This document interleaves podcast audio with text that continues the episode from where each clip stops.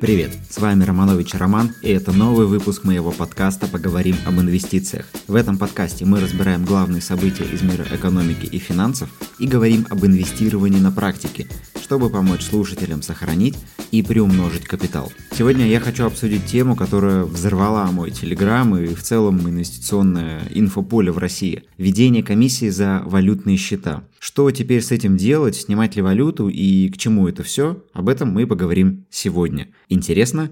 Тогда поехали.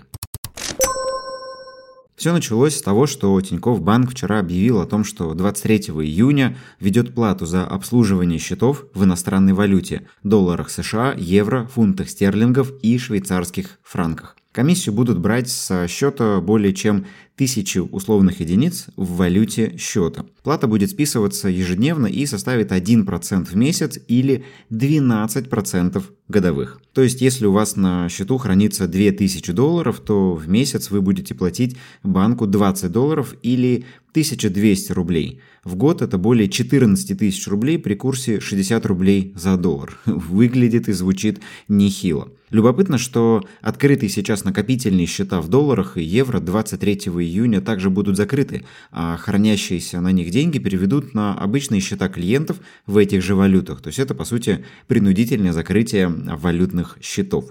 После 23 июня открыть накопительные счета в Тинькофф можно будет только в рублях. Пока новая комиссия распространяется только на банковские счета, но по сообщениям службы поддержки банка в скором времени эта мера коснется и брокерских счетов, но когда точно, пока неизвестно. У клиентов банка и участников рынка эта новость, мягко говоря, вызвала шок. Как говорит сам банк, это вынужденная мера, она обусловлена ненадежностью зарубежных партнеров по работе с валютой для России и нацелена на уменьшение валютной позиции Тинькофф банка. Действительно, проблема с валютой в России есть. В начале марта Европейский Союз и Соединенные Штаты запретили экспорт, реэкспорт и продажу и поставку в России банкнот в долларах и евро. Это вынудило Банк России пойти на определенные запреты, связанные со снятием валюты. Если у вас были доллары или евро на валютном счете, купленные до 9 марта 2022 года, то вы можете их получить в виде наличной валюты в пределах 10 тысяч долларов или эквивалента 10 тысячам долларов. Если сумма больше, то остальное банк вам отдаст в рублях по курсу на дату снятия, либо этот остаток вы можете оставить в виде безналичных э, долларов на своем счете. Если же валюта была куплена после 9 марта, то снять ее в наличном виде не получится. Однако можно купить наличные доллары или евро через кассы банков, но здесь тоже есть ограничения. Нехватка наличной валюты из-за введенных ограничений со стороны США и ЕС, поэтому валюта есть не во всех банках, если вы хотите купить какой-то большой объем. Кстати, кроме Тинькофф банка, комиссию за обслуживание валютных счетов э, ввели Уралсиб и Райфайзен Райзенбанк. В ближайшее время подобные ограничения планируются и в Росбанке. Сейчас уже в шести банках из топ-20 по объему привлеченных средств действуют подобные а, комиссии на валютные счета. Однако условия там не такие жестокие, как в Тинькофф банке. А, к примеру, Райфайзинг ведет а, комиссию за хранение средств на текущих валютных счетах с 30 июня. Для попавших под ограничение валют всех клиентов пороговое значение составит 5000 условных единиц в валюте. А, исключение коснется премиальных клиентов банка. Для них э, порог составит 50 тысяч условных единиц.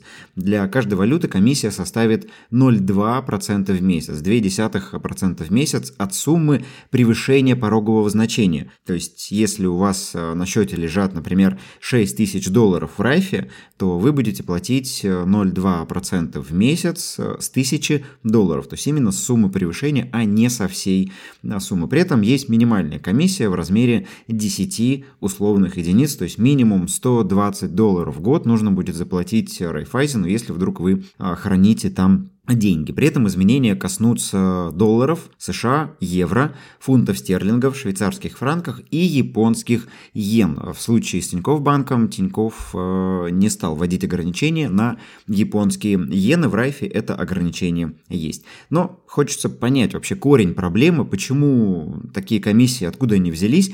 И корень проблемы на самом деле в том, что банки не могут выгодно размещать валюту и всеми силами стараются от нее избавиться. Из-за санкций размещение на валютных вкладах за границей или покупка валютных облигаций стали недоступны, поэтому банки не могут, как раньше, зарабатывать на этой валюте.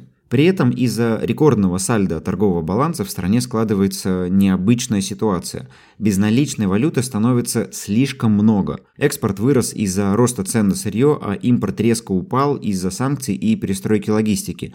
Многие импортеры стали рассчитываться в национальных валютах и возят товары, к примеру, из Европы через буферные зоны вроде Казахстана или Беларуси и платят в рублях. Поэтому валюта в какой-то момент вдруг стала ненужный. А в итоге привлечение долларов для банков теряет всякий смысл, и многие начинают стимулировать естественный отток валюты со своих балансов. Кроме уже упомянутой меры о введении комиссии за обслуживание валютных счетов, некоторые банки стали даже доплачивать клиентам за обмен валюты в рубли – Например, уже упомянутый Тинькофф Банк добавлял 10% к биржевому курсу в случае обмена долларов в рубли. Вдобавок к этому Банк России разрешил российским банкам вводить отрицательные ставки по вкладам в валюте, но пока этому разрешению никто из банков не последовал. В общем, ситуация для большинства вкладчиков и инвесторов совершенно непривычная и непонятная. Хотя европейцы в таком режиме живут уже давно, и отрицательные ставки по депозитам для них стали нормой.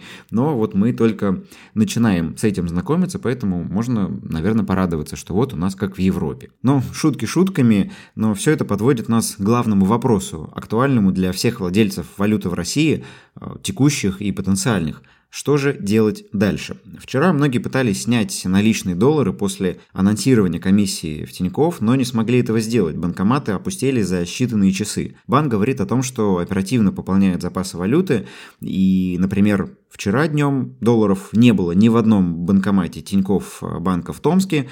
Я напомню, что я живу и работаю в Томске. А, в Москве была аналогичная ситуация. Ребята и в чат скидывали, и некоторые знакомые мне об этом говорили.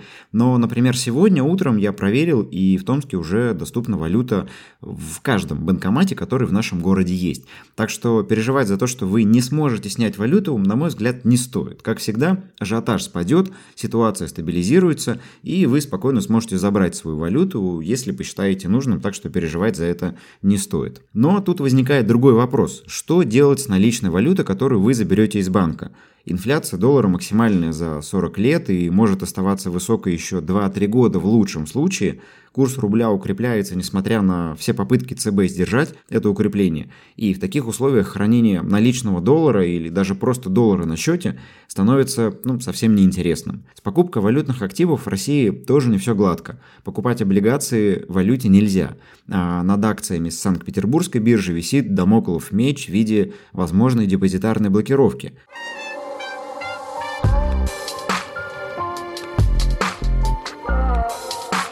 И частичный ответ на этот вопрос-руководство к действию дает нам сам Центральный банк. 7 июня в течение месяца физические лица, резиденты и нерезиденты из дружественных стран могут перевести из России на свой счет или другому физическому лицу за границей не более 150 тысяч долларов США или эквивалент в другой валюте. Напомню, что до 7 июня это ограничение составляло 50 тысяч долларов, то есть его подняли в три раза. Аналогичный посыл дает и Тинькофф Банк своим клиентам, который отменил комиссию за SWIFT-переводы до 30 июня. То есть нам открыто намекают, Выводите доллары из России, пока это возможно. И в этом есть разумная логика. Скорее всего, нас ждут новые санкции, которые а, могут включать в себя полное отключение от SWIFT. Например, инвестиционная компания Aton предупредила своих клиентов о рисках блокировки долларов и евро. Я цитирую их сообщение. В текущей ситуации возрастают риски хранения западной валюты на российских счетах.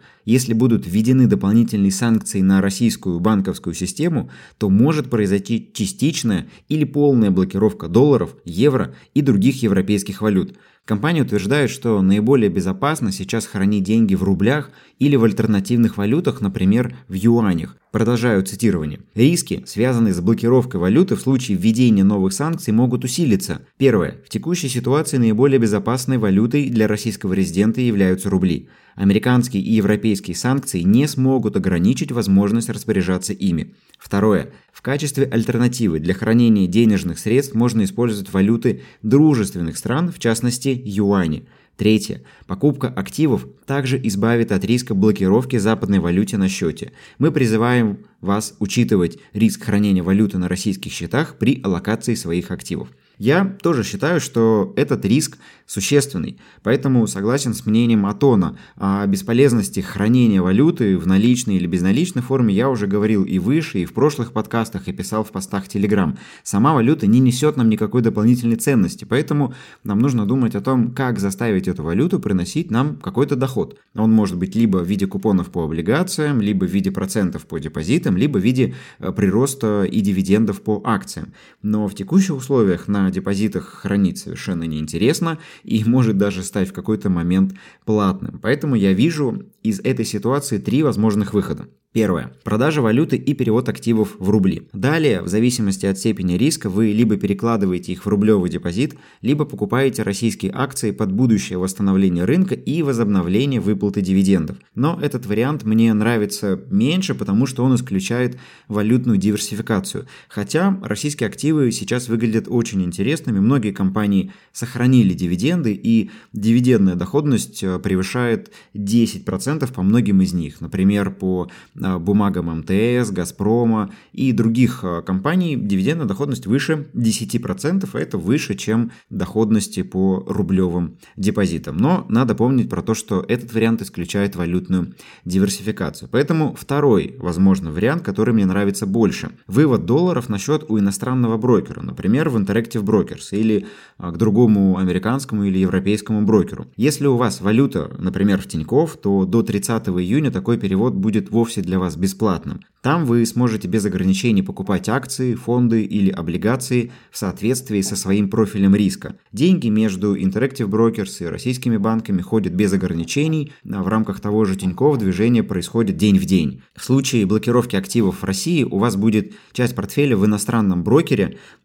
которого российские ограничения не коснутся. Этот вариант мне нравится больше всего, потому что он предусматривает валютную диверсификацию, диверсификацию по стране хранения капитала, и диверсификацию по контрагенту. Ну, когда вы храните деньги только в российском брокере, риск существенно выше. С идеями по размещению капитала у иностранных брокеров мы работаем в инвест-клубе. Помогаем открывать счета, подавать необходимые уведомления, пополнять счета и покупать активы, выбирать их, анализировать и учиться зарабатывать не только на российском, но и на глобальных рынках. В рамках клуба предусмотрены модельные портфели для разных профилей риска от консервативного до спекулятивного, поэтому мы помогаем инвесторам с разными ожиданиями по доходности и готовности к риску.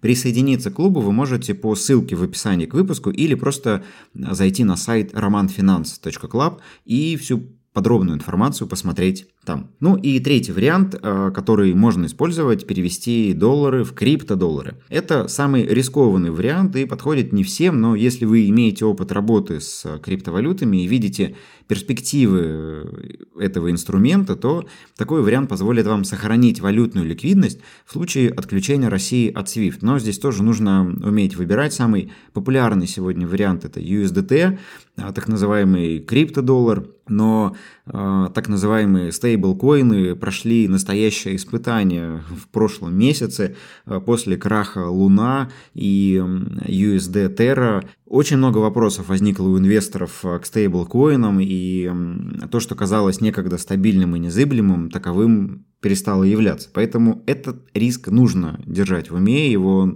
нужно обязательно учитывать, поэтому бросаться, переводить все в криптодоллары не нужно, и только если вы понимаете, как с этими инструментами работать и чем они могут быть для вас полезными. Теперь давайте подведем итоги того, о чем мы с вами поговорили. Во-первых, поймите, что ничего страшного пока не произошло. Это первое, что нужно понять.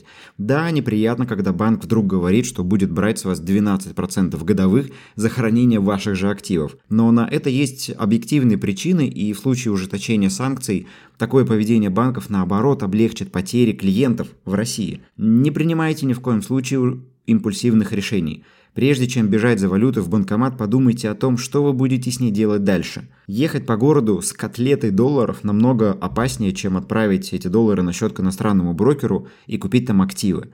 Мы с вами постоянно говорим о том, что импульсивные решения они не приносят пользы и не в краткосрочном, не в долгосрочном плане, поэтому перед совершением действий крепко обдумайте дальнейшие планы и их последствия. Во-вторых, задумайтесь о структуре своего портфеля и внесите коррективы а, с учетом возможных рисков. Если мы пойдем по пути усиления санкций, то наличие иностранного счета поможет сохранить валютную часть портфеля и оперативно ей распоряжаться. Например, в текущих условиях те клиенты, у которых есть счет в Interactive Brokers, они спокойно могут покупать иностранные акции и получать по ним дивиденды, а, получать по ним купоны, если это, например, облигации.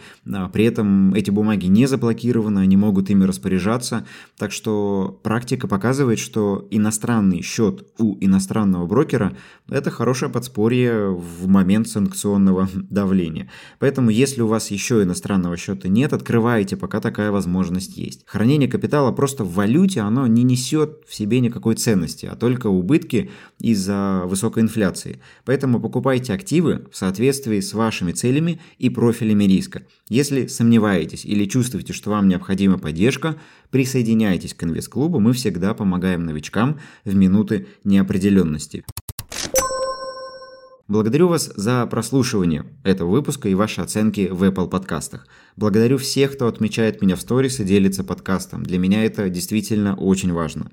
Если этот выпуск оказался для вас полезным, поделитесь им с друзьями. Это поможет повысить уровень финансовой грамотности в стране. Если вы хотите взаимодействовать с моими идеями и взглядами на рынок чаще, то подписывайтесь на телеграм-канал подкаста. Все ссылки указаны в описании к выпуску. Услышимся в следующих эпизодах – Удачных вам инвестиций и пока!